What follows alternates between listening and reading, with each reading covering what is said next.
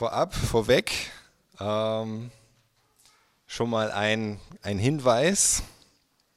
Es geht heute nicht weiter in, im ersten Buch Mose, sondern wir haben ein besonderes Thema. Und äh, das Thema, ja, es hat ja schon angefangen vor einigen Monaten, dass mir das so auf dem Herzen lag und ich viel bewegt habe im Herzen und mit Gott und das auf dem Herzen hatte, irgendwann auch darüber zu predigen. Nicht, weil ich der Experte bin auf dem Gebiet, sondern weil ich einfach festgestellt habe, wie wichtig das selbst für mich ist. Und, ähm, und ich glaube, dass das für uns alle gilt. Und äh, vorweg muss ich sagen, ähm, ich habe hier keinen Einzelnen im Blick, wenn ich das predige. Ich habe diese Predigt auch vor zwei Wochen gehalten, als ich in Siegen war, in unserer Muttergemeinde, Calvary Chapel Siegen. Ähm, dreimal in drei Gottesdiensten. Das heißt jetzt das vierte Mal, dass ich diese Predigt halte. Und jedes Mal sage ich, ich habe niemanden konkret im Auge.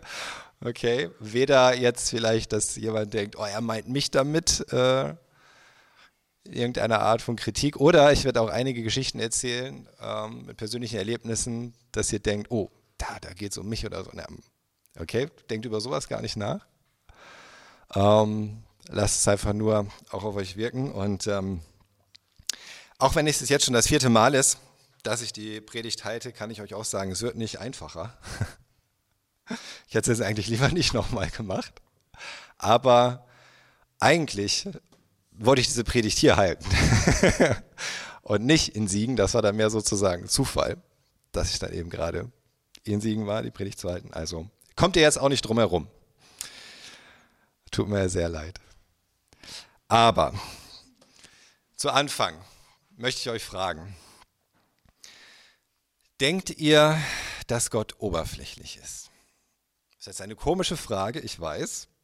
Hört sich an wie eine rhetorische Frage, im Grunde, ja, natürlich nicht, wenn man das so fragt, aber so ganz ehrlich, ist Gott irgendwie in deinen Augen, in deiner Wahrnehmung, in deiner Vorstellung oberflächlich? Kann es sein, dass er sich mit oberflächlichen Dingen zufrieden gibt? Kann es sein, dass es ihm reicht, wenn er einfach in gewisser Weise oberflächlich wirken kann? In deinem Leben. Und das schon genug ist. Ist Gott so, dass er sich in erster Linie für das interessiert, was eben wahrnehmbar ist, was irgendwie äußerlich erkennbar ist, was auch andere Menschen vielleicht irgendwie von dir wahrnehmen, von dir sehen können? Ist das das Einzige, was ihn interessiert? Möchte Gott gar nicht wirklich tief wirken? Möchte er gar nicht wirklich tiefer gehen als vielleicht deine äh, unterste Hautschicht gerade mal. Möchte er an deinem Herzen äh, mehr tun, als es von außen nur so ein bisschen aufzupolieren und aufzuhübschen in gewisser Weise. Nur so ein paar Dinge vielleicht so wegkratzen, so dass es einfach etwas mehr glänzt äußerlich.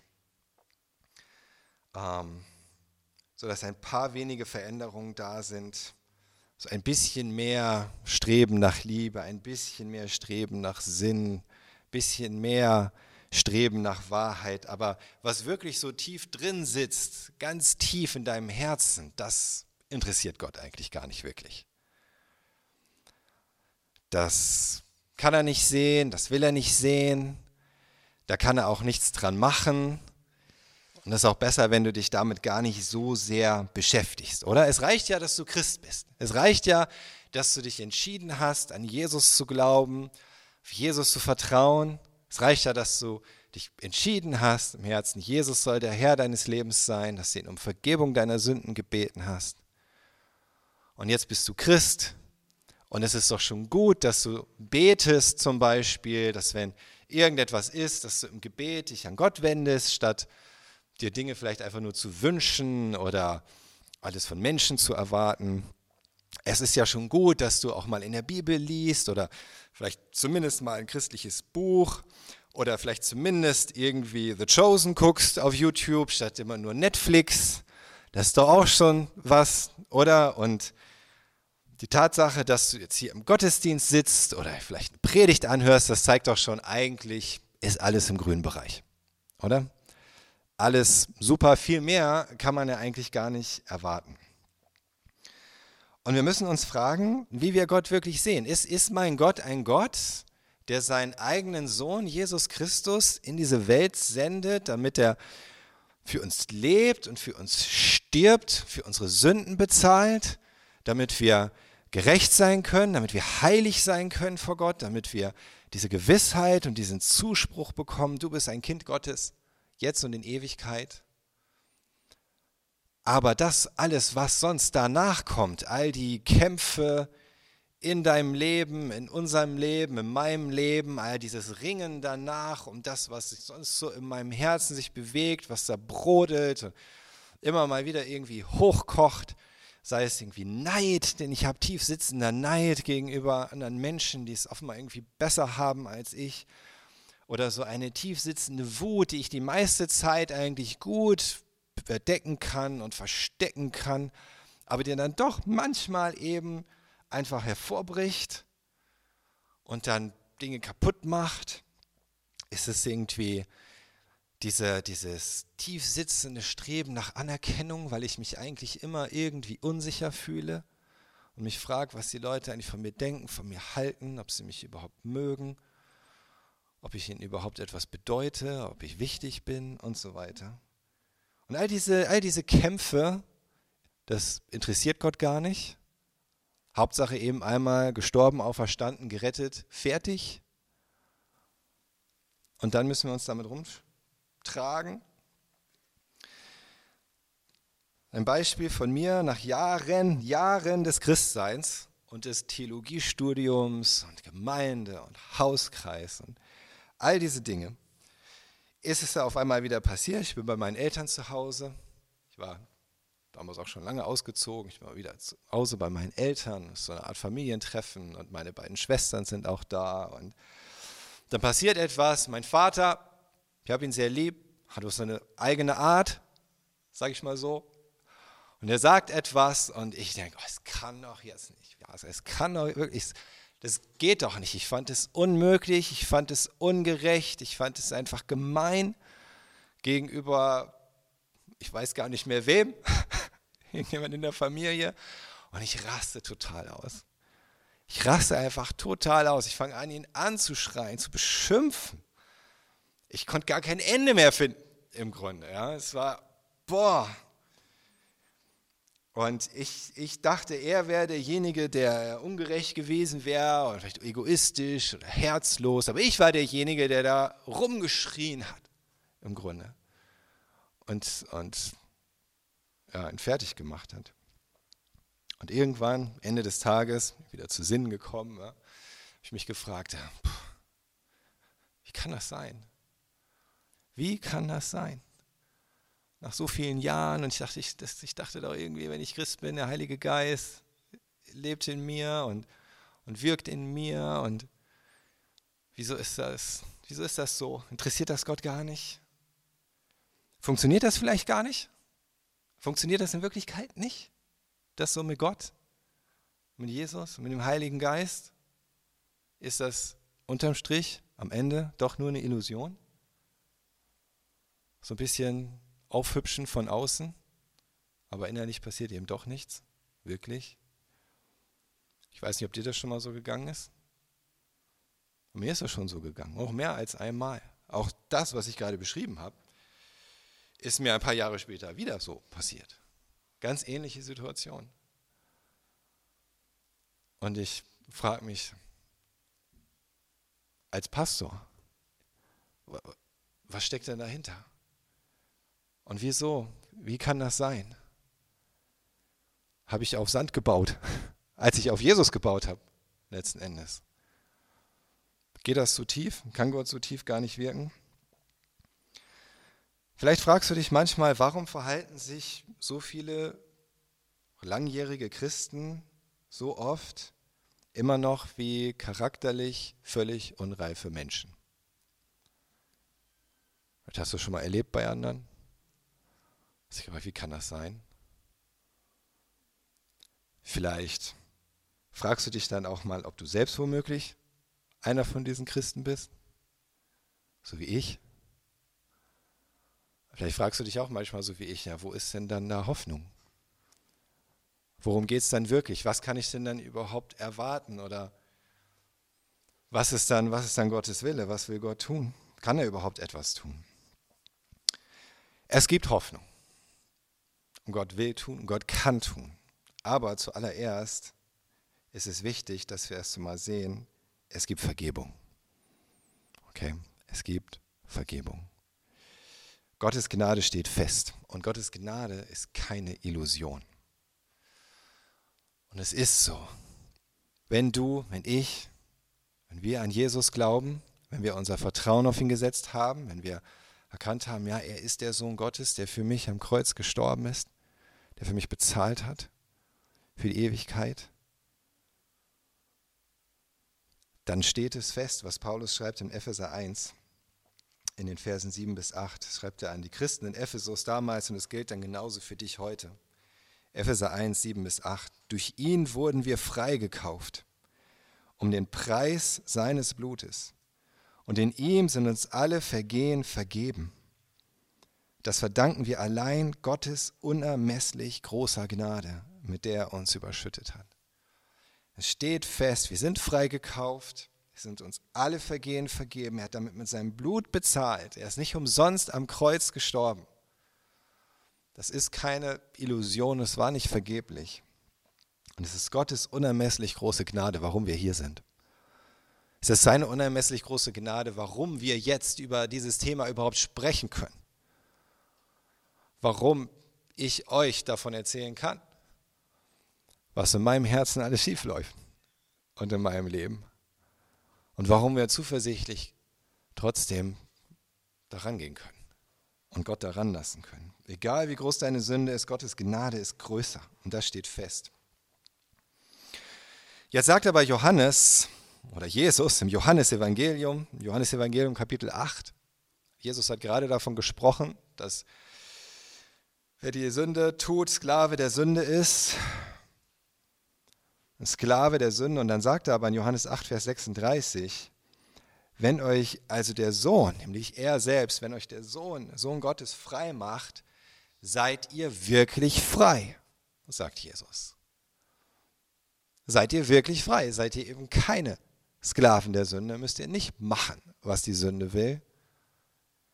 Und Paulus schreibt in Römer 14, Vers 17, Römer 14, Vers 17 an die Christen in Rom. Denn im Reich Gottes geht es nicht um Essen und Trinken. Er hatte gerade davon gesprochen, dass sie sich nicht streiten sollen darüber, ob man dieses oder jenes essen oder trinken darf oder auch nicht darf. Diese Oberflächlichkeiten, sondern er sagt, sondern es geht um das, was der Heilige Geist bewirkt, Gerechtigkeit, Frieden und Freude. Gerechtigkeit, Frieden und Freude. Es haben wir hier zwei Verse von Jesus, von Paulus, und haben darin schon im Grunde diese Zusage im Reich Gottes, wenn wir glauben an Jesus, versetzt sind in sein Reich, in sein Herrschaftsgebiet, dann erwartet uns Freiheit, Gerechtigkeit, Frieden und Freude.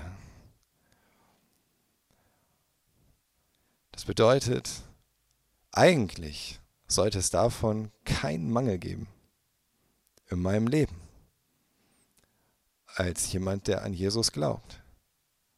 Oder vielleicht auch in deinem Leben, wenn du an Jesus glaubst. Wer von euch hat, seitdem er sich für Jesus entschieden hat, in keinem dieser vier Bereiche jemals irgendeinen Mangel verspürt? Freiheit, Gerechtigkeit, Frieden, Freude.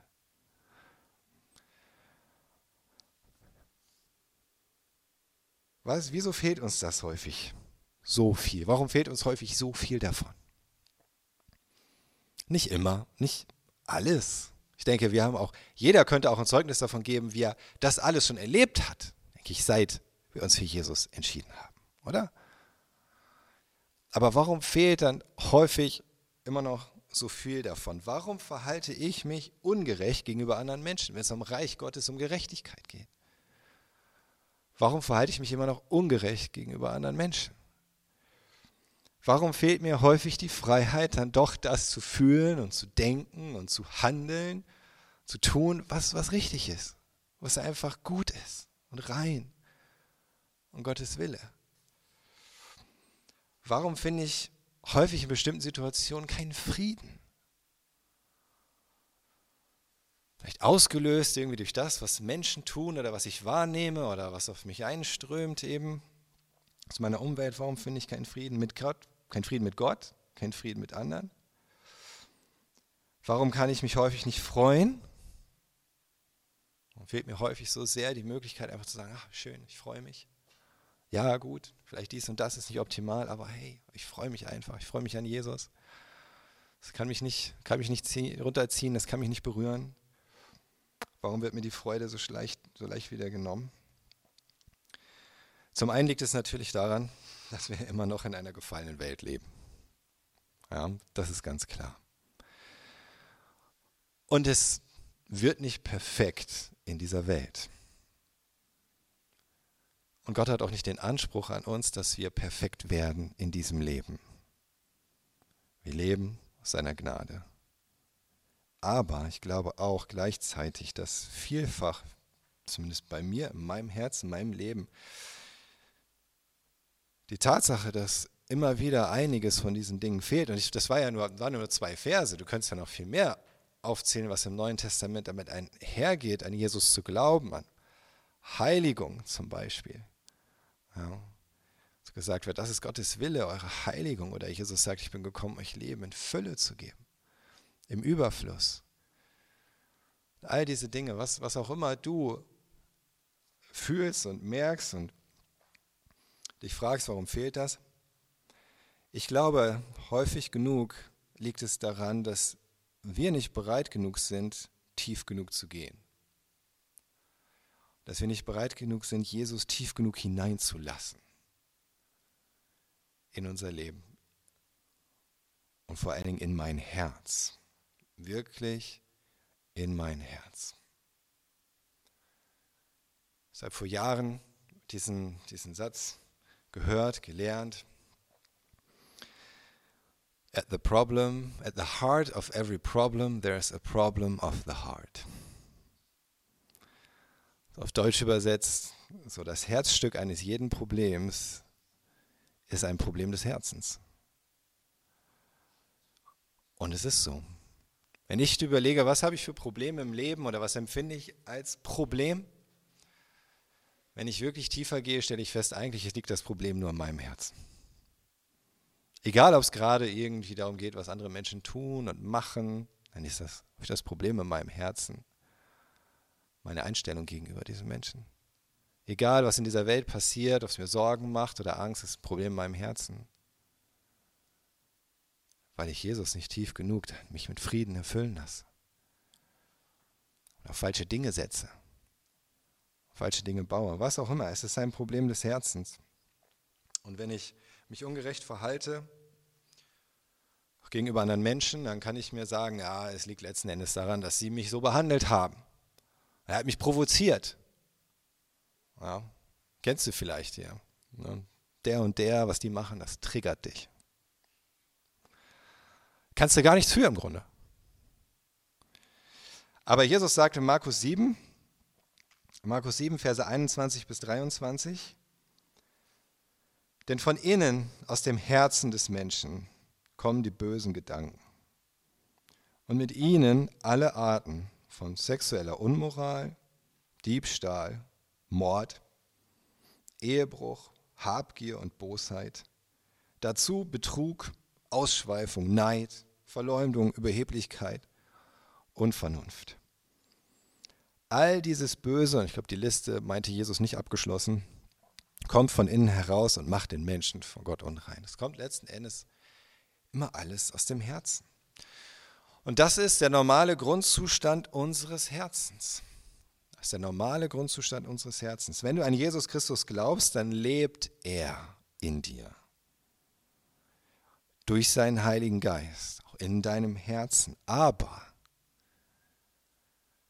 Ich glaube, zu leicht machen wir da Schluss. Und wusstest du, dass er noch viel mehr in deinem Herzen tun will, als da eben einfach nur zu Hause sozusagen?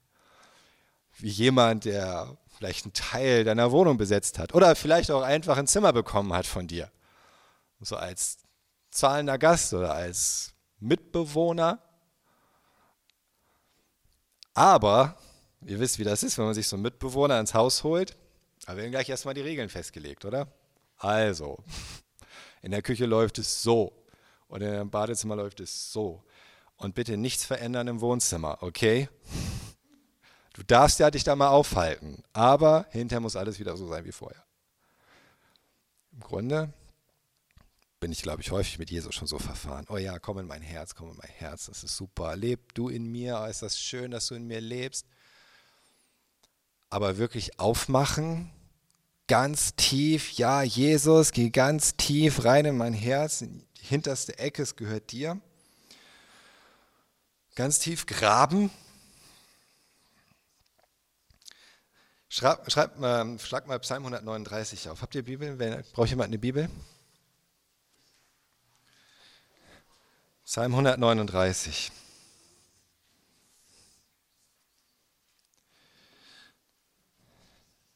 Wenn ihr es aufgeschlagen habt, dann seht ihr, dann seht ihr besser diese, diesen Zusammenhang im Grunde. Im Psalm 139, wir gehen direkt zum Ende. Vielleicht habt ihr den Psalm schon mal gelesen. Es ist ein sehr, sehr bekannter und schöner Psalm.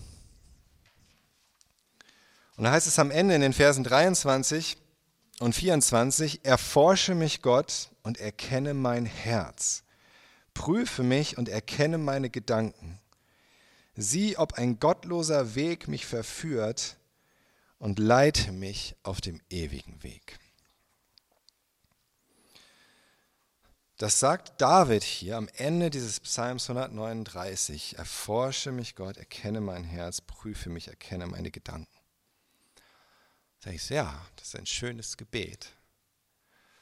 Und wenn du jetzt direkt an den Anfang des Psalms gehst, die allerersten Verse, Verse 1 und 2, da betet David, Jahwe, also Gott, du hast mich erforscht und erkannt ob ich sitze oder stehe, du weißt es, du kennst meine Gedanken von fern.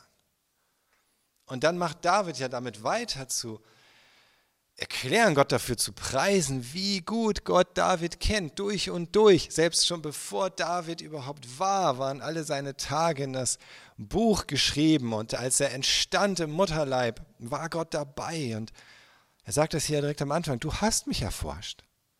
Du kennst meine Gedanken selbst aus der Entfernung. Warum sagt er dann ganz am Ende des Psalms, nachdem er festgestellt hat, wie Gott, wie gut Gott ihn doch kennt, erforsche mich und erkenne mein Herz und prüfe mich und erkenne meine Gedanken?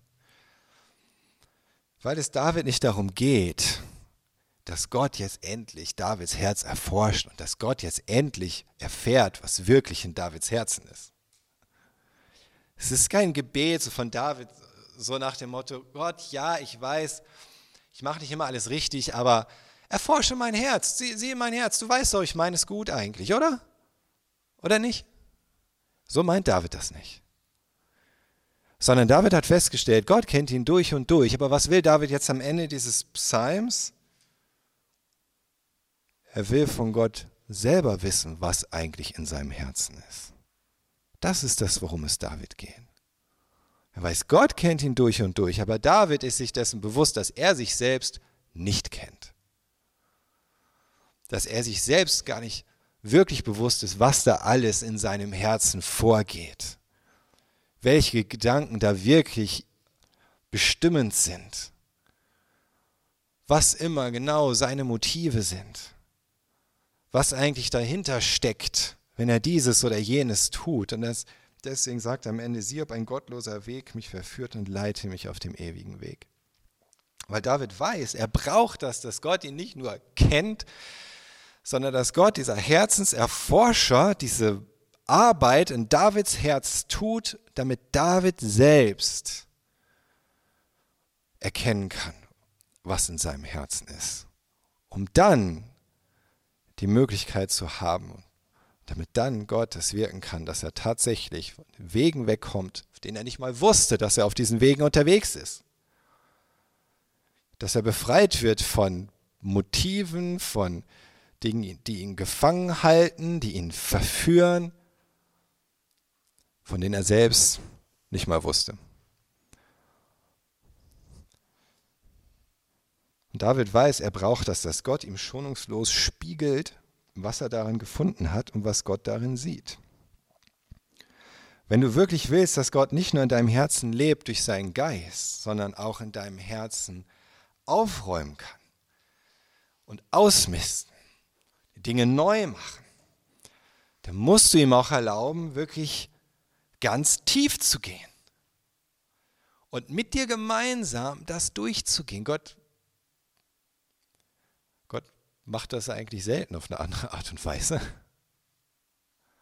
als wirklich mit uns, mit unserer Absicht und auch unserer Zustimmung, dass er daran darf.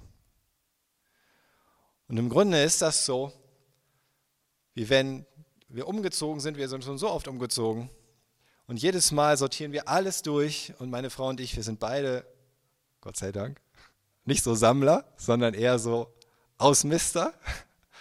Und jedes Mal, wenn wir umgezogen sind, gucken wir uns alles an. Brauchen wir das noch? Brauchen wir das nicht mehr?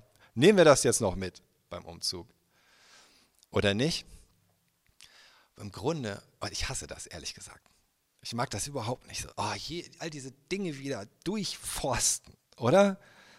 Alles, was man so irgendwie in den Keller gestopft hat oder was man auf den Dachboden gestopft hat oder irgendwie in irgendein Regal wo dieser ganze Kram reinkommt und jetzt sollst du alles wieder rausholen, musst alles wieder durchgehen. Also ich meine, das, das Ziel der Sache war doch eigentlich, die Dinge einfach irgendwo aus dem Blick zu bekommen, oder? Und sich nicht mehr damit beschäftigen zu müssen.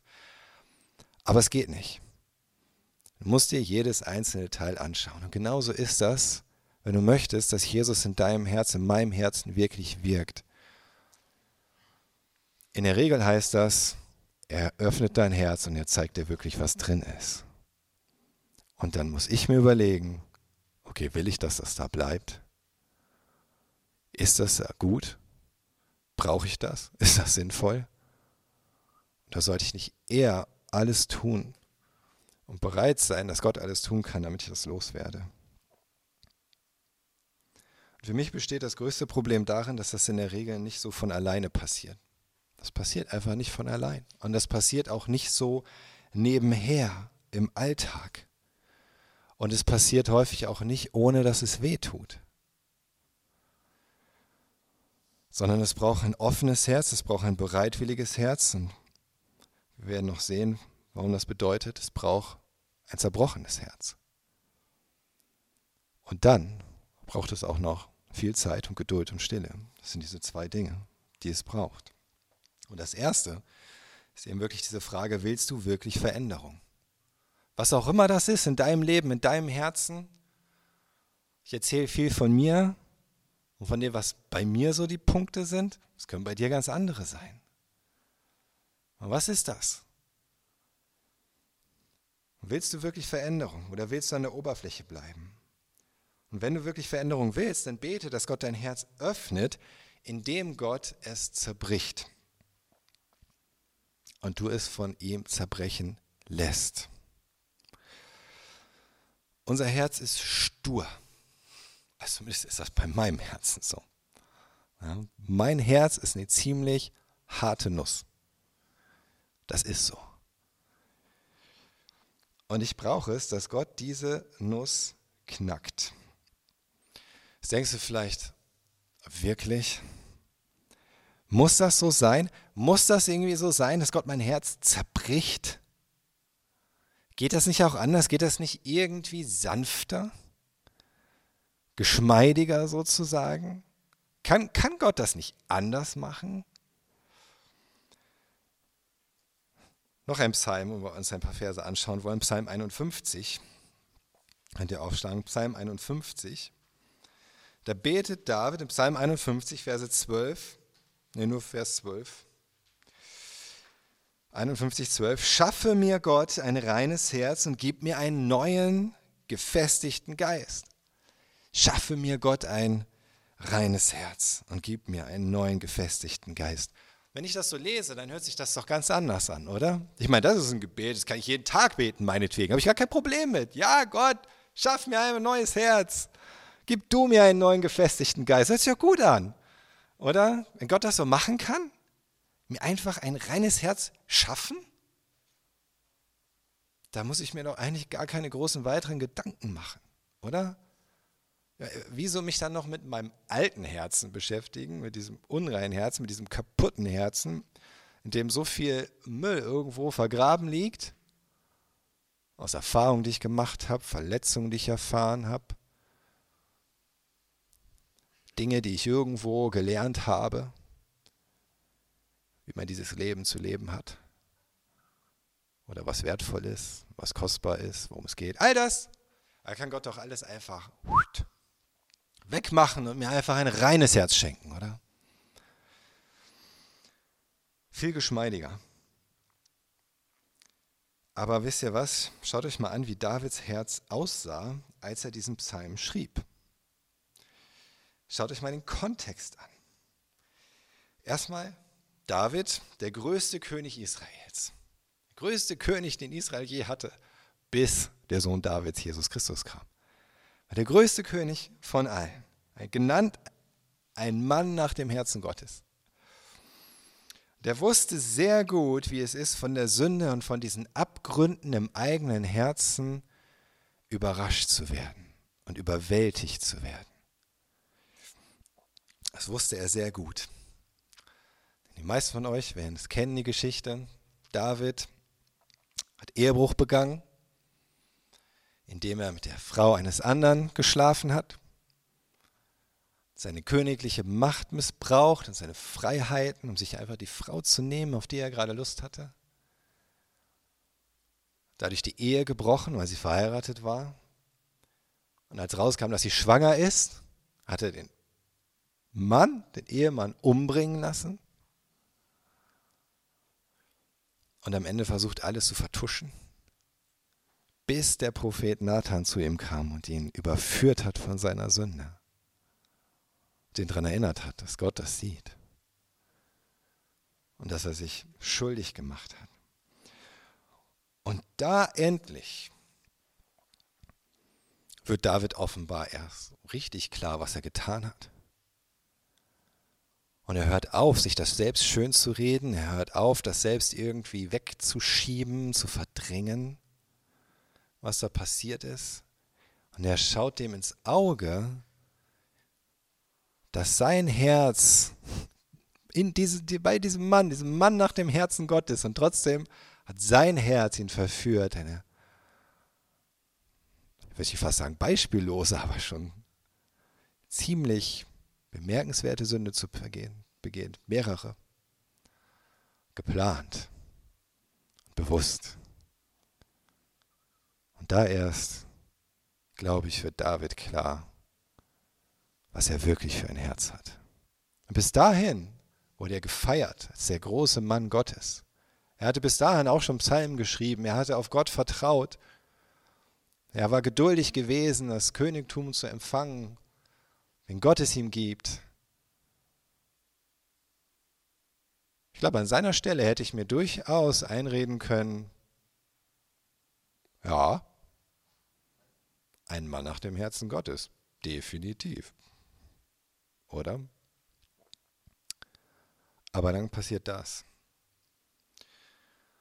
Und dann, voller Reue, voller Trauer, voller Scham wegen seiner Sünde, schreibt er den Psalm 51.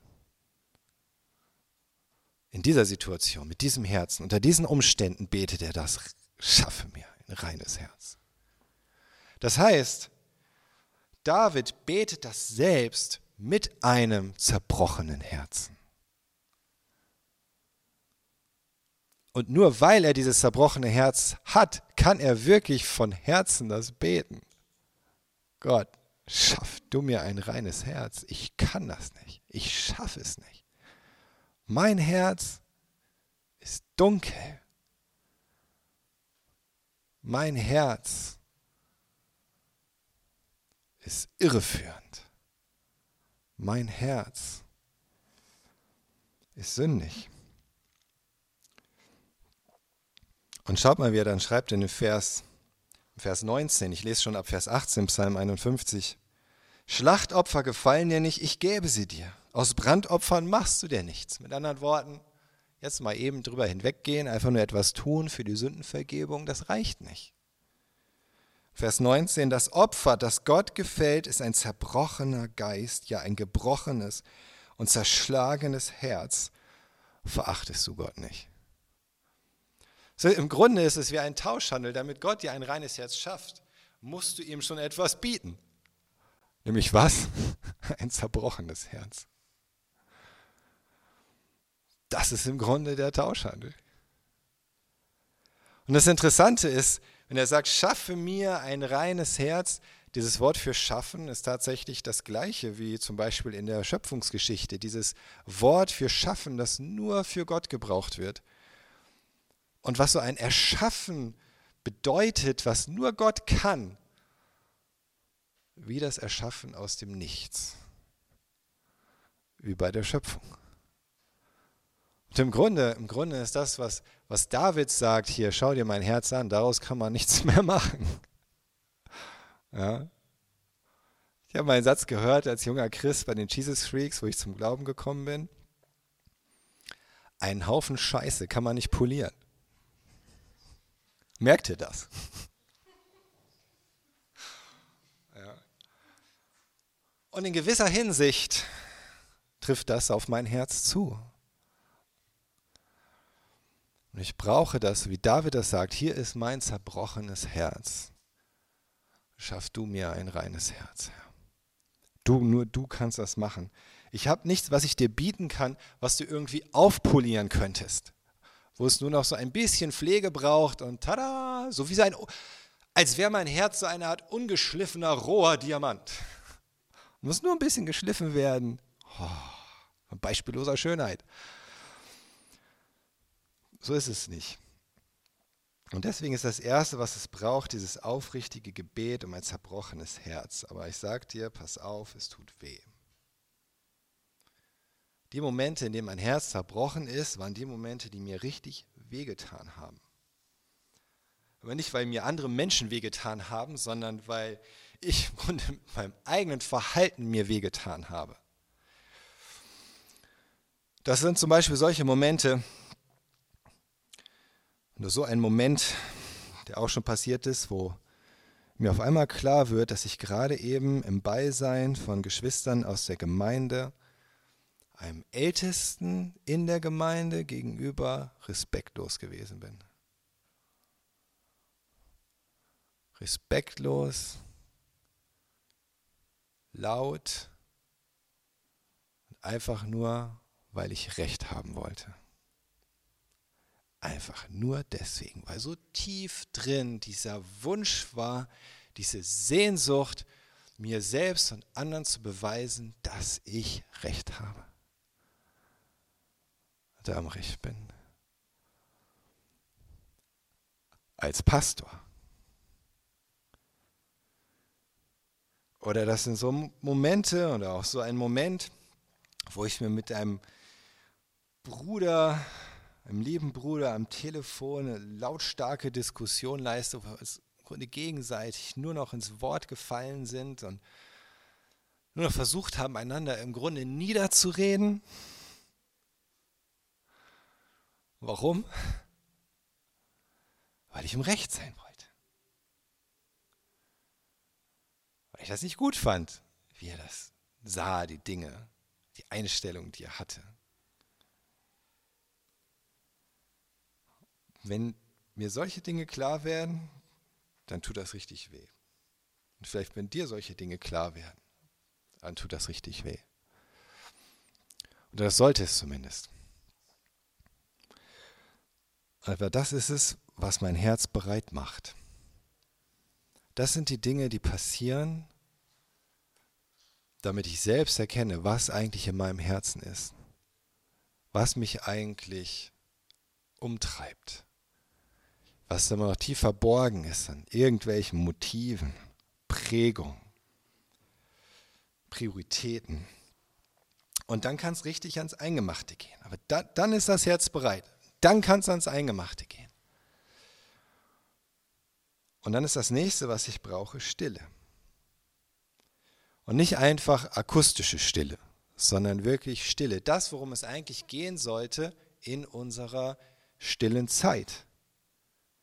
Nämlich uns Zeit zu nehmen, vor Gott zur Ruhe zu kommen und wirklich unser Herz zu öffnen. Seht ihr, diese Situation, die ich jetzt bisher beschrieben habe, es sind noch nicht alle, keine Sorge, ich habe noch mehr auf Lager. Das sind ja nicht die einzigen, wo ich mal irgendwie einen Fehler mache. Aber meistens oder in den meisten Situationen ist es doch ziemlich einfach, auch wenn es sich am Anfang nicht so anfühlt, aber es ist auch ziemlich einfach, irgendwann einzusehen, hm, das war Mist, das war nicht gut, das war einfach nicht, das war nicht liebevoll, das war nicht angebracht, das war nicht äh, einfühlsam.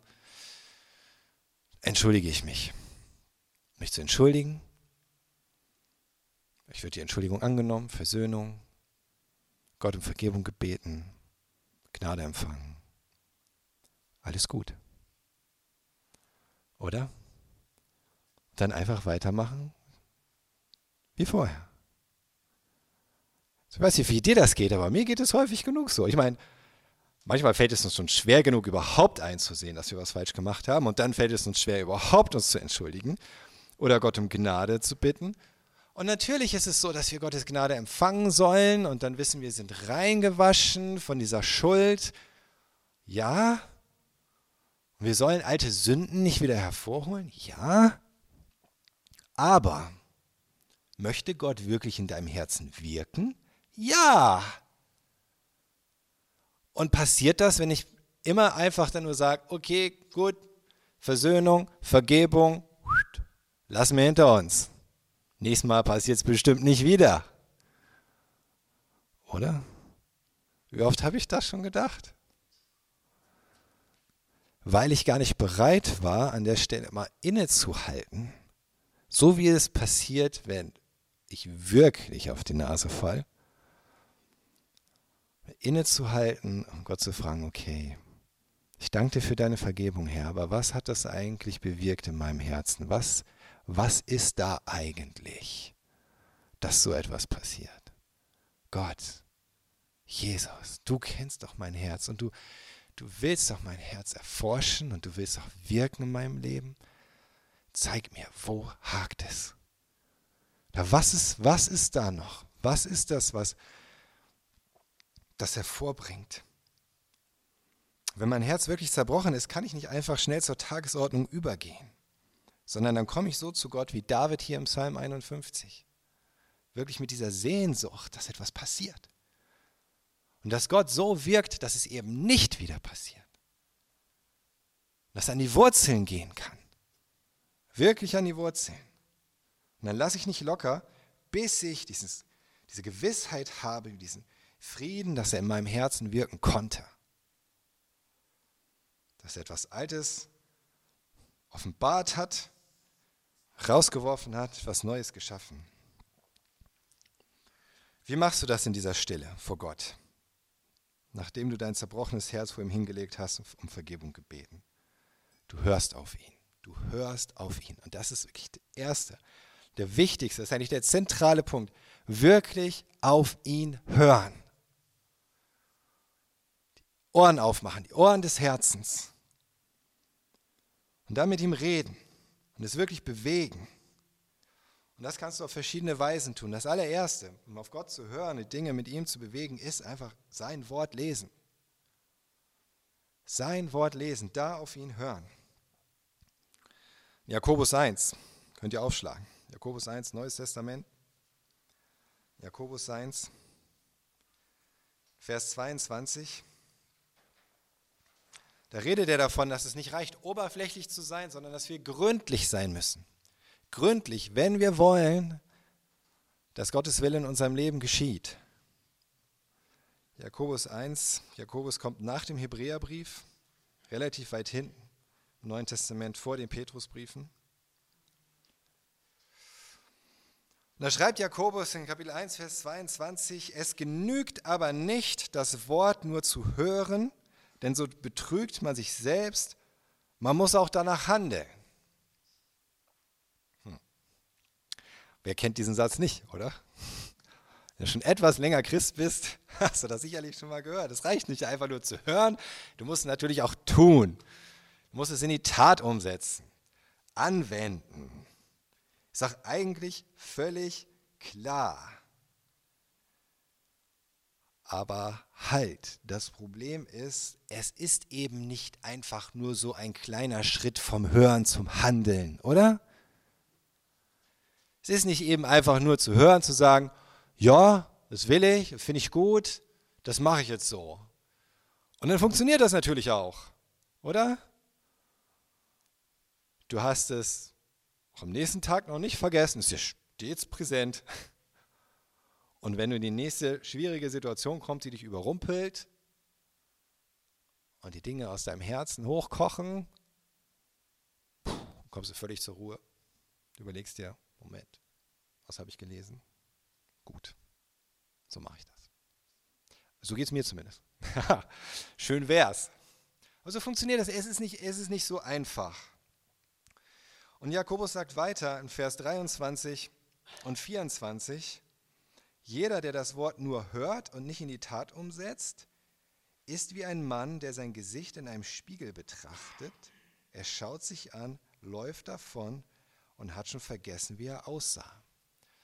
Jakobus beschreibt hier auf der einen Seite, wie es ist, wenn wir einfach nur in das Wort Gottes schauen, sehen das, okay, es aber nicht in die Tat umsetzen. Jakobus beschreibt uns hier aber auch gleichzeitig im Grunde, wo das Problem liegt. Er beschreibt uns eigentlich auch, worum es geht, wenn wir in das Wort Gottes schauen. Häufig versuche ich es eben genauso. Ich lese das Wort Gottes, ich höre es, ich laufe los und denke, ich setze es direkt in die Tat um. Aber Jakobus sagt, das Problem ist, wir sind allzu häufig wie ein Mann oder wie der Mensch hier, der einfach viel zu schnell vergisst. Du kannst es hören, du kannst es sogar verstehen und trotzdem ist es ganz schnell wieder vergessen, weil wir es dadurch noch nicht verinnerlicht haben, weil es in meinem Inneren noch lange nichts verändert hat. Und das hängt wesentlich, glaube ich, damit zusammen, dass wir übersehen, welche Funktion das Wort Gottes eigentlich hat, wenn wir es studieren, während wir es studieren. Und vielleicht ist euch das aufgefallen, dass Jakobus hier ein ganz bestimmtes Beispiel benutzt. Er hätte alles nehmen können. Er hätte sagen können, du bist wie jemand, der sich eine wunderschöne Blüte anschaut, läuft los und hast schon wieder vergessen, wie die Blüte aussah. Ja, blöd. Oder? Aber was soll's? Ist eigentlich egal. Aber er sagt, du bist wie jemand, der in einen Spiegel schaut. Und dann wegläuft und wieder vergessen hat, wie er selbst eigentlich aussah. Jakobus gebraucht ja nicht ohne Grund dieses Beispiel, dieses Bild eines Spiegels. Und ich glaube, es ist auch, um uns zu zeigen, wenn wir das Wort Gottes studieren, dann können wir das natürlich studieren wie irgendetwas Schönes, Interessantes, Wichtiges, was auch immer du studieren könntest. Du kannst ein Gemälde studieren, du kannst, wie gesagt, eine wunderschöne Blüte studieren, du kannst einen Sonnenuntergang studieren, Du kannst dir ganz genau anschauen, jede Einzelheit, jedes Detail. Du kannst dir so das Wort Gottes anschauen, jedes Detail analysieren. Und hast dabei vielleicht sogar ganz viele wertvolle theologische oder sogar moralische Erkenntnisse über Gott und über das, was er gut findet und so weiter. Aber es bleibt einfach ein Gemälde und nichts weiter. Es ist etwas außerhalb von dir. Es hat in dem Sinne ja gar nichts so viel mit dir zu tun oder? Und dann liest du zum Beispiel, ah ja, man soll nicht aufbrausend sein als Ältester, wie oft ich das schon gelesen habe. Ja? Und dann denke ich, oh ja, da sollten sich andere Älteste echt mal eine Scheibe abschneiden hier. Das sollten die auch mal lesen. oder? Warum? Weil es für mich nicht zum Spiegel geworden ist. Gott möchte uns in seinem Wort immer mindestens zwei Dinge zeigen. Erstens seinen Willen, seine Heiligkeit und zweitens unsere Wahrheit, unsere Wirklichkeit. Da tief drin, dem gegenübergestellt. Das eine, das erste ist relativ leicht. Das zweite, das ist das, was schwer ist. Jakobus schreibt im Vers 25, doch wer sich in das vollkommene Gesetz vertieft, in das Gesetz der Freiheit, damit meint Jakobus im Grunde das ganze Wort Gottes, das Freiheit bringt, inklusive des Evangeliums. Wer es immer vor Augen hat und nicht vergisst, was er wahrnimmt, sondern danach handelt, der wird glücklich und gesegnet sein. Sich vertiefen in dieses Wort Gottes, in das Gesetz der Freiheit, geht nicht ohne, dass ich es auf mich spiegeln lasse sozusagen. Es geht gar nicht. Dann kannst du dich nicht da rein vertiefen. Da kannst du gar nicht so tief gehen, wie du gehen solltest. Das, was wir brauchen, ist es zu sehen. Und du siehst dieses Bild, im Grunde Jesus in der Bibel. Alles deutet auf Jesus hin. In Jesus sehen wir das vollkommene Bild Gottes und damit auch das vollkommene Bild des Menschen. Das zu sehen, aber nicht nur das, sondern gleichzeitig dein Spiegelbild darüber zu legen. Und dann zu studieren.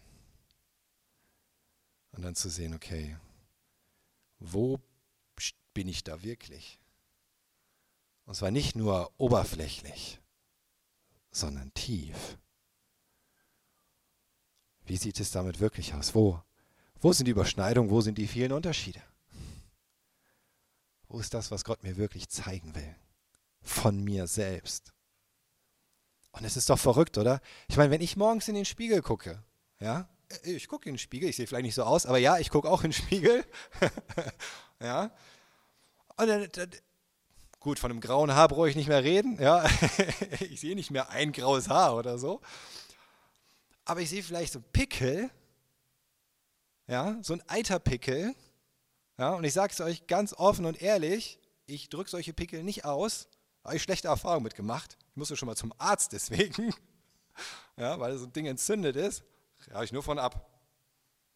Dann lieber unter den Blicken der Leute leiden, der Leute leiden, als unter so einer Entzündung. Jedenfalls, also ich, ich gucke mir das im Spiegel an und denkt ihr, ich gehe dann weg und vergesse das sofort, dass ich diesen Pickel da habe?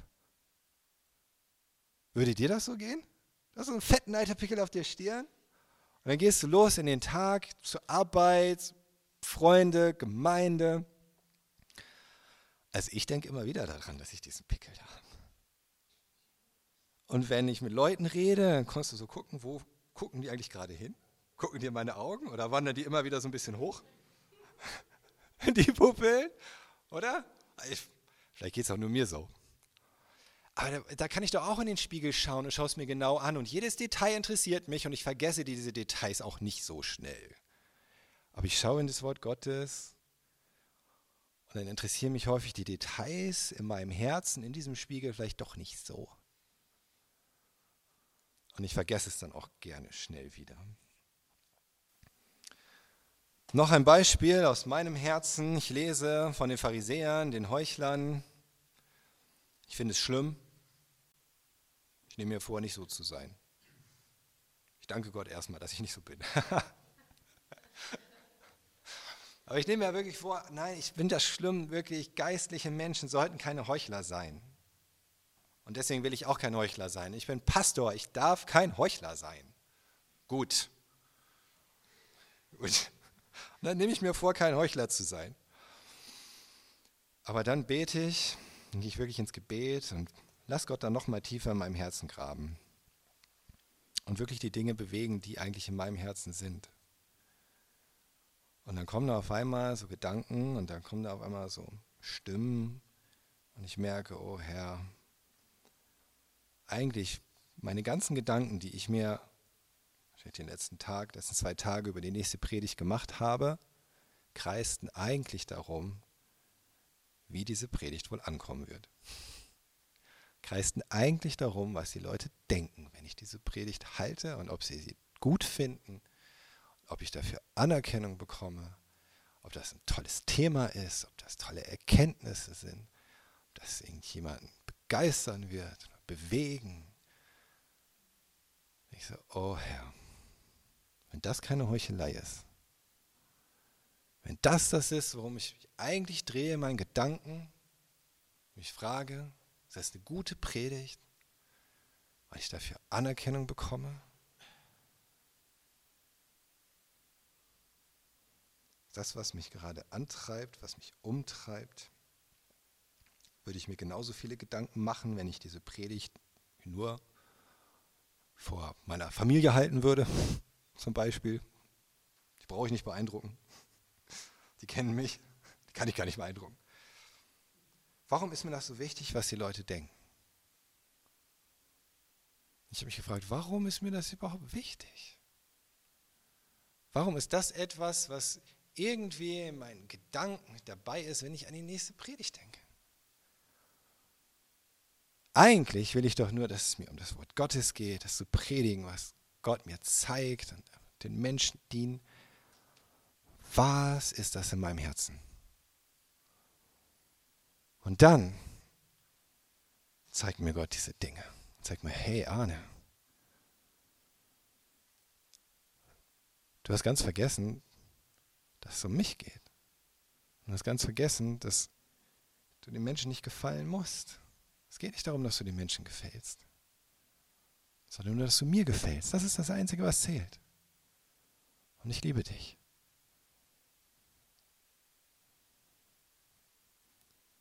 Und er kann tiefer graben. Und dann erlebe ich Freiheit. Dann erlebe ich, wie er an dieser Stelle wieder ein Stück Heuchelei beseitigen kann. Noch häufiger treffen mich die Worte Gottes tief, wenn ich eigentlich gerade nicht Bibel gelesen habe, sondern zum Beispiel so ganz aufgewühlt bin. Schon viel zu lange in meinem Gedankenkarussell im Kreis gedreht und mich dann Gott zuwende. Endlich mich Gott zuwende und er mich dann an etwas erinnern kann, das ich gelesen habe. Und das ist halt das Zweite. Erstens ein Wort Gottes können wir in diese Stille kommen und Gott hören. Und das Zweite wirklich einfach im Gebet, in diesem aufrichtigen, von Herzen kommenden, geduldigen Gebet. Schaut nochmal in unserem Psalm 51. Wir eben hatten Psalm 51 in den Versen 7 und 8. Da schreibt David, ja, schuldverstrickt kam ich zur Welt und meine Mutter hat mich in Sünde empfangen. Aber du freust dich, wenn jemand ganz aufrichtig ist. Und so lehrst du mich im Verborgenen weise zu sein. David sagt, ja, ich bin als Sünder zur Welt gekommen. Das ist einfach so. So wie jeder Mensch. Aber du freust dich, wenn jemand einfach aufrichtig ist vor dir. Ganz aufrichtig. Und du lehrst mich dann im Verborgenen weise zu sein. Es ist gar nicht lange her, da habe ich gemerkt, dass ich gegenüber einer Person ich sage jetzt nicht, ob Mann oder Frau, es ist eine Person, gegenüber, dass ich keine guten Gefühle hatte. Die Person wollte mich treffen und ich habe gemerkt, boah, ich habe überhaupt keine Lust dazu. Gar nicht. Ähm, die Person hatte mir nichts getan, ist Christ, ist nett, ist hilfsbereit. Aber ich hatte einfach keine Lust, ich wollte es nicht. Und eine Zeit lang habe ich mir das selbst damit begründet, dass die Person eben ja, einfach unangenehm ist irgendwie. Dass die Person dieses oder jenes falsch macht, einfach unweise Entscheidungen trifft, falsche Motive hat, sonst irgendetwas. Irgendwas ist da nicht ganz richtig bei dieser Person. Bis ich wirklich zur Ruhe gekommen bin vor Gott Und er mir gezeigt hat, Arne, Das Problem liegt nicht in dieser Person. Das Problem ist, dass du nicht den Hauch, nicht den Funken von Liebe für diese Person hast. Gar nicht. Und Gott hat mir das so vor Augen geführt. Es war durch so, ich musste, musste einsehen, wäre diese Person auf einmal nicht mehr da. Es wäre mir völlig egal. Und war sie nicht da, habe ich es nicht vermisst. Es war einfach kein Funken Liebe. Obwohl ich doch weiß, das höchste Gebot ist zu lieben. Gott zu lieben, meine Mitmenschen zu lieben. Die Liebe ist doch das Größte unter allen. Und ich denke als Pastor, dass ich keine Lust habe auf diese Person. Das liegt daran, dass ich so viel geistlicher bin als die Person. Und es war genau das Gegenteil. Und dann habe ich weiter Gott gefragt, Herr, warum? Warum liebe ich diese Person denn gar nicht? Was ist das denn? Und dann hat Gott mir gezeigt, dass mein Problem ist, dass aus meiner Sicht diese Person die Dinge anders macht, als ich sie mache, anders machen würde, Dinge anders macht, als ich sie lehre, lehren würde, Dinge anders macht, ich es gut finde. Und dass ich das letzten Endes dass es meinen Stolz verletzt hat. Es war mein Stolz, weil für mich diese Person und wie sie lebt und wie sie sich gibt, wie ein Angriff war auf alles, wofür ich stehe. Oder was mir wichtig ist, was ich gut finde. Es war wie eine Kritik an mir. So habe ich das aufgefasst. Es war, es fühlte mich so, als würde die Person, dadurch, dass sie so ist, wie sie ist, mich nicht respektieren. Und das hat eine ganze Zeit in meinem Herzen gebrodelt, gearbeitet, Raum eingenommen, bis das letzte bisschen Liebe für diese Person, sie zu sehen als einen Menschen, den Gott aus seinem Ebenbild gemacht hat, den Gott liebt, für den Jesus gestorben ist, bis das alles weg war. Und ich ehrlicherweise hätte sagen müssen, wäre die Person einmal nicht mehr da gewesen, ich hätte keine Träne vergossen. Aber erst als ich an diesem Punkt war, ist Gott so tief gegangen ist mit mir, konnte ich das erkennen. Konnte ich Gott um Vergebung bitten für das, was wirklich das Problem ist kann ich ihn bitten, dass er mich befreit, dass er mich an dieser Stelle frei macht von dieser Sehnsucht irgendwie, von dieser Person, dieser Art von Respekt zu empfangen, nach der ich mich sehne. Und konnte ich wirklich im Herzen anfangen, von ganzem Herzen, zerbrochenem Herzen zu beten, Herr, gib mir Liebe, gib mir Liebe für diesen Menschen. Und am Ende dieser anstrengenden Gebetszeit konnte ich es kaum erwarten, diese Person zu treffen. Wirklich. Aber ich weiß, es hätte noch ewig so weitergehen können. Und sowas ist wahrscheinlich auch schon viel öfter passiert, mehr als mir bewusst ist. Aber ich bin nicht tief genug gegangen mit Jesus. Ich habe ihn einfach nicht tief genug hineingelassen. Weil es anstrengend ist und weil es Zeit braucht und Geduld und wirklich diese Zeit vor Gott.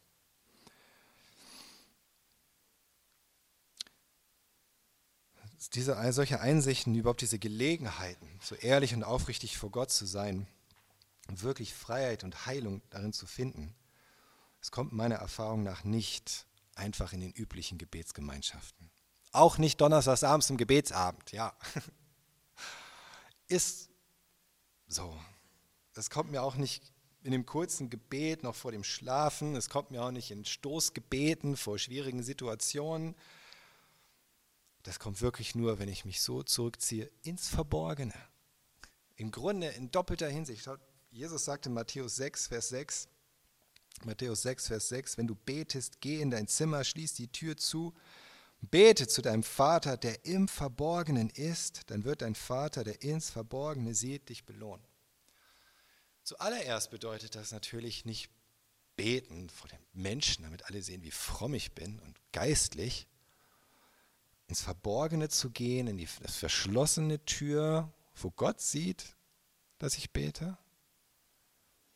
Aber ich glaube, Jesus betont das hier mit dem Verborgenen so sehr, weil es auch noch tiefer geht. Und weil wir in der Öffentlichkeit gar nicht so tief gehen können.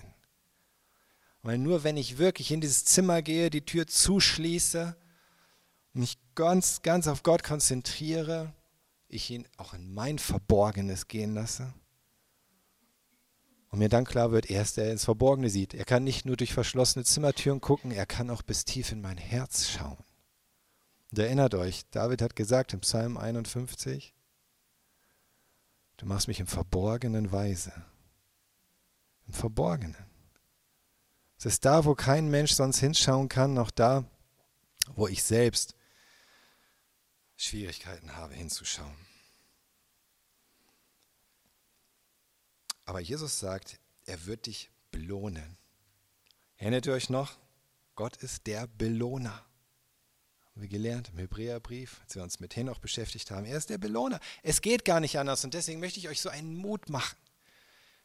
Wirklich, ich habe so viel Lohn empfangen. Dadurch, dass ich, auch dass Gott mich dahin gebracht hat, ja, mein Herz zu zerbrechen und ich tiefer zu arbeiten in meinem Herzen. Und ich weiß, er hat auch diesen Lohn für dich, für euch. Es geht gar nicht anders. Und auch wenn es eben so ist, dass es anstrengend ist, dass es weh tut, dass es schmerzen kann, aber je tiefer du Gott in dein Herz lässt, desto tiefer wird auch der Lohn gehen. Das ist eine Gesetzmäßigkeit. Denn der Lohn kommt mit ihm. Mehr von ihm, mehr Lohn. Tiefer mit ihm, tieferer Lohn. Und da ist immer die Frage, denkst du, Gott ist oberflächlich? Denkst du, ihm reicht das, dich irgendwie oberflächlich zu belohnen? oberflächlich Gutes zu tun, dir oberflächliche Freiheit zu schenken, oberflächliche Heilung oder wirklich tief. Und das Dritte, dann kommen wir auch zum Ende, wie wir auf Gott hören können, ist, Rat bei anderen zu suchen, mit anderen nach Möglichkeit, reiferen Christen zu reden, Rat bei ihnen zu suchen entweder ganz privat oder auch in der Seelsorge. Und dann darum zu beten, dass Gott da redet, durch seinen Geist, auch prophetisch. Schaut mal in 1. Korinther 14, Vers 3, da heißt es, wer aber weissagt, redet zu den Menschen, baut auf, ermahnt und tröstet. Weissagung ist Prophetie, das ist Reden Gottes. Wenn jemand prophetisch redet, wenn Gott durch jemanden redet, dann ist das auferbauend, ermahnend, tröstend, das ist Seelsorge. Das ist Seelsorge. Ganz egal, ob es jetzt privat ist, spontan oder offiziell oder sogar gegen Bezahlung. Es ist egal. Das spielt an der Stelle keine Rolle. Aber was wichtig dabei ist, ist was wir sehen, es muss von Gottes Geist geleitet sein. Auf seine Stimme hören. Denn er allein ist der Herzenskenner, der Herzenserforscher, der Herzensheiler. Seelsorge ist nicht nur für Spinner. Wusstest du das? Seelsorge ist nicht nur für Gestörte. Seelsorge ist nicht nur für die Glaubensschwachen unter uns, so wie mich. Ich bin vor gar nicht so langer Zeit an den Punkt gekommen, an dem mir klar wurde, da ist etwas, da komme ich nicht weiter. Und da ist auch irgendwas in meinem Herzen vergraben, das komme ich selber so nicht ran. Ich habe das einfach gemerkt. Ich habe gemerkt, da ist was. Und ich hatte den Verdacht und eigentlich die Gewissheit, das hat irgendwas mit meiner Vergangenheit zu tun. Das hat irgendwas mit Erlebnissen zu tun, die ich hatte als Kind, als Jugendlicher. Und ich wollte da lange nicht ran. Ich wollte das gar nicht. Ich habe gemerkt, dass sich das auswirkt irgendwie und dass es sich negativ auswirkt. Aber ich, ich wollte ja gar nicht wirklich ran. Ich, das schaffe ich so. Das schaffe ich doch einfach irgendwie. Mehr beten, einfach mehr Bibel lesen, mich immer wieder entscheiden, mich selbst zu verleugnen. Und dann geht das schon. Aber es ging nicht. Und Julia hatte immer mal wieder gesagt, hey Arne, guck mal an dem und dem Punkt, weißt du nicht, kannst du einfach mal Seelsorge suchen, nimm doch mal Seelsorge in Anspruch. Ah. In dem Moment hat sie natürlich vergessen, mit wem sie redet. Oder? Ich bin Pastor. Ich biete Seelsorge. Denen, die sie brauchen. Ich gehe da nicht hin und beanspruche Seelsorge. Das ist ja so, als würde ein Arzt krank werden. Völlig unvorstellbar. Oder? Bis es wieder zu seiner Situation kam. Und Gott war treu darin, mein Herz immer weiter und immer weiter und immer weiter zu zerbrechen, auch an dieser Stelle. Und bis es wieder zu seiner Situation kam, wo mein Herz boah, wieder zerbrochen ist, noch mehr zerbrochen ist und ich endlich gemerkt habe, ich komme so nicht weiter. Und dann habe ich mir einen Seelsorger gesucht und habe mit ihm gesprochen und war zum ersten Mal bereit, bestimmte Stellen meines Herzens da wirklich so zu öffnen und mit ihm zu beten und mit ihm auf Gott zu hören. Und einfach auch zu fragen, hey Gott, was, was siehst du da? Und diese Dinge, die dann, die dann hochkamen, auch Situationen aus der Vergangenheit, Jesus, wie siehst du das? Wo warst du da? Und wie, wie heilst du das jetzt? Aber er hat es getan. Endlich konnte ich wirklich an die Wunden und tun, was, und er konnte endlich an die Wunden und tun, was er tun will und er tun kann. Wie es heißt im Psalm 147, Vers 3. Seine Ermutigung für uns alle. Er heilt die, deren Herzen gebrochen sind und verbindet ihre schmerzenden Wunden. Was auch immer das ist.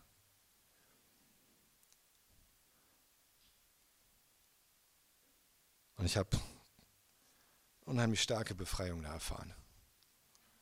Und Heilung. Und das ist inzwischen ein Weilchen her. Und ich habe Julia gefragt, ob sie was verändert hat. Sie hat gesagt, ja. Und das zeigt mir, ja, Gott, Gott hat da etwas getan. Gott hat da gewirkt. Und ich weiß nicht, was das in deinem Herzen ist, womit du dich rumschlägst. Ihr habt gesehen, was bei mir vielfach das Problem ist. In welchem Bereich? Ich weiß nicht, was deine Schwächen sind, deine Sünden, Süchte, Verletzungen, Wunden. Vielleicht bist du dir dessen selbst nicht einmal wirklich bewusst. Und vielleicht fühlst du irgendwie den Schmerz oder du fühlst die, immer wieder die, die Auswirkungen davon. Vielleicht verdrängst du es auch, aber ich will dich ermutigen, ermutigen, belass es nicht dabei. Belass es einfach nicht dabei. Finde dich nicht damit ab. Denk nicht, du kannst das selber einfach so meistern und unter die Füße kriegen. Denk nicht, indem du anfängst, dich mit Gott zusammen damit zu beschäftigen, würdest du es schlimmer machen. Es ist der erste Schritt wirklich zur Besserung. Und zuletzt noch ein Vers für euch aus Sprüche 4, 23. Mehr als alles hüte dein Herz, denn aus ihm strömt das Leben. So viele Dinge, mit denen wir uns beschäftigen, oder? So viele Dinge, die uns wichtig sind, wo wir so viel Gedanken reinstecken, Geld, Zeit, sei es Gesundheit, Fitness, Aussehen, Karriere, Vergnügen, was auch immer. Aber das Wort Gottes sagt uns, hey, zuallererst kümmere dich um dein Herz. Daraus strömt wirklich dein Leben. Das ist wirklich das, was dein Leben prägt, das ist das, was dein Leben bestimmt, das ist das, was deinen Weg entscheidet. Was bin ich bereit, für so viele Dinge Geld auszugeben? Aber wenn es zum Beispiel darum geht, weil es keine andere Möglichkeit gibt, für Seelsorge Geld auszugeben, nee, das kann ja nicht sein. Seelsorge muss kostenlos sein. Oder? das richtig? Ist, ist das die richtige Priorität?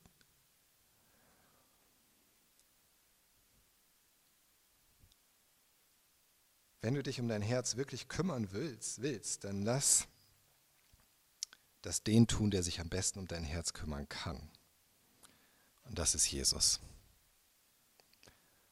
Wenn du deinem Herzen etwas Gutes tun willst, dann lass es von ihm aufbrechen und zerbrechen und lass ihn hinein, lass ihn darin wirken. Nimm dir die Zeit dafür, investiere deine Kraft, gib dein Geld aus, wenn es sein muss. Lass nicht los, sondern lass ihn wirken in deinem Herzen. Und empfang immer wieder seine Gnade. Denn auch das ist wichtig. Und ihr denkt vielleicht, oh schön, Arne ist jetzt ein perfekter Mensch geworden, hat das alles hinter sich gelassen. Fast, nein. Ganz und gar nicht. Wir leben aus seiner Gnade. Amen.